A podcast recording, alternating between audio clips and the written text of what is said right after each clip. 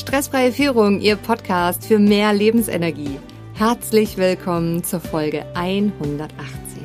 Mein Name ist Rebecca Sötebier. Ich arbeite als Unternehmer und Führungskräftecoach und Trainerin. Jede Woche bekommen Sie hier eine anwendbare Trainingseinheit. Danke, dass Sie jetzt Zeit mit mir verbringen.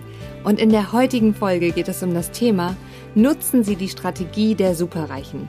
Lernen Sie von Bill Gates, Warren Buffett und Steve Jobs. Welche wichtigen Punkte können Sie aus dem Training heute mitnehmen? Ein Blick auf drei der erfolgreichsten Unternehmer aller Zeiten. Es zeigt sich, Erfolg heißt, die eigene Energie auf wichtige Dinge zu konzentrieren, manchmal sogar bis zur totalen Erschöpfung. Sie kennen sicher jemanden, für den diese Folge unglaublich wertvoll ist. Teilen Sie sie mit ihm, indem Sie auf die drei Punkte neben oder unter der Folge klicken. Lassen Sie uns mit dem Training beginnen. Wer seine Ziele erreichen will, muss fokussiert bleiben. Doch wie funktioniert das? Es zeigt sich. Erfolg heißt, die eigene Energie auf wichtige Dinge zu konzentrieren. Dazu gibt es eine schöne kurze Geschichte, die sich Anfang Juli 1991 abgespielt haben soll. Zumindest berichtet das Alice Schröder in ihrer Buffett-Biografie. Bill Gates Vater gab nämlich ein Abendessen, an dem auch Warren Buffett teilnahm. Und so saßen zwei der erfolgreichsten Persönlichkeiten an einem Tisch, die nun seit vielen Jahren auf der obersten Rängen in der Forbes-Liste der reichsten Männer der Welt stehen. Der Vater von Bill Gates stellte die Frage, was denkt ihr, welcher wichtiger Faktor hat euch dorthin gebracht, wo ihr heute steht? Und was hat bei dem Erreichen eurer Lebensziele die wichtigste Rolle gespielt? Buffett und Gates antworteten spontan, zeitgleich Fokus und kehrten zu ihrem jeweiligen Gespräch zurück. Lassen Sie uns von den drei unterschiedlichen Personen lernen. Bill Gates. Entschlossen sein, etwas anzupacken. Gates hatte sich bereits mit 13 Jahren zu 100 Prozent dem Computer verschrieben. Seine Aussage war, ich meine, von dem Augenblick an war ich hundertprozentig dabei. Nichts anderes existierte mehr. Seine Eltern machten sich große Sorgen um ihn, denn obwohl er erst in der neunten Klasse war, schien er schon besessen von Computern zu sein, schlug sich seinetwegen die Nächte um die Ohren und kümmerte sich um nichts anderes mehr außer den Computer. Und schließlich verboten ihm sogar seine Eltern, überhaupt noch in die Nähe eines Computers zu kommen und diesen anzufassen. Das hielt er auch gerade mal so neun Monate durch. Ein ehemaliger Studienkollege beschrieb Gates so, Bill hat etwas Monomanes.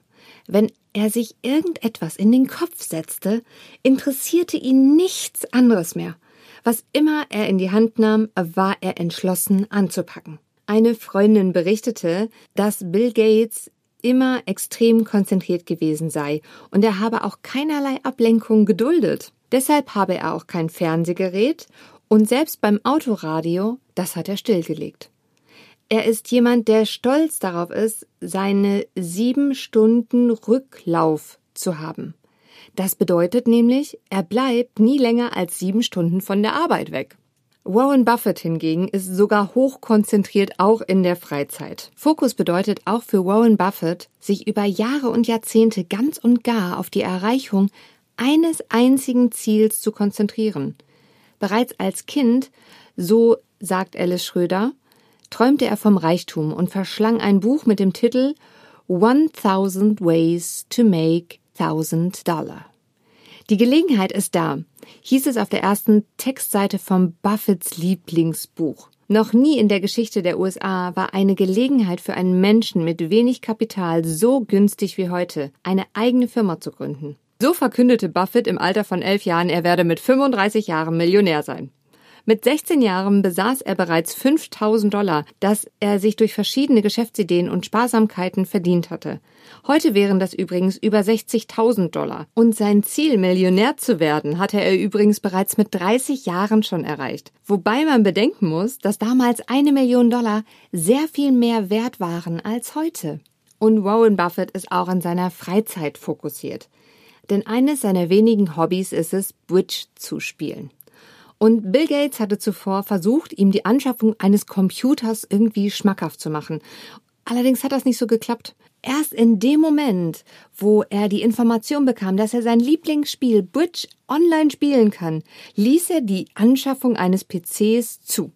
Allerdings er bestand darauf, dass man ihm nur jene Funktion erklärte, die für das Bridge-Spiel erforderlich sei, weil ansonsten brauchte er den Computer nicht. Sonstige Funktionen interessierten ihn nicht. Seine Einkommensteuer könne er auch im Kopf machen, so sagte er. Alleine Bridge zu spielen, das ging eben ohne den Computer nicht. Und nachdem Buffett jetzt eine Zeit lang mit der zweimaligen Weltmeisterin Sharon Osberg Bridge geübt hatte, meldete er sich zusammen mit ihr zur Weltmeisterschaft an. Buffett setzte sich an den Tisch und schien alles um sich herum komplett auszublenden, so als wäre niemand sonst in diesem Saal. Die anderen Spieler hatten sehr viel mehr Erfahrung als er, doch er war in der Lage, sich auf das Spiel zu fokussieren und dabei so ruhig und gelassen zu bleiben, als spiele er bei sich daheim im Wohnzimmer.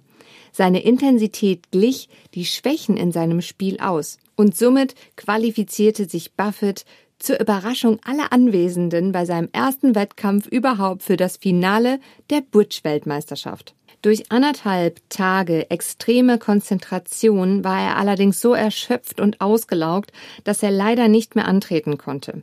Die geradezu übermenschliche Fokussierung hatte an dieser Stelle den Preis gefordert. Kommen wir zu unserem dritten Superreichen, Steve Jobs.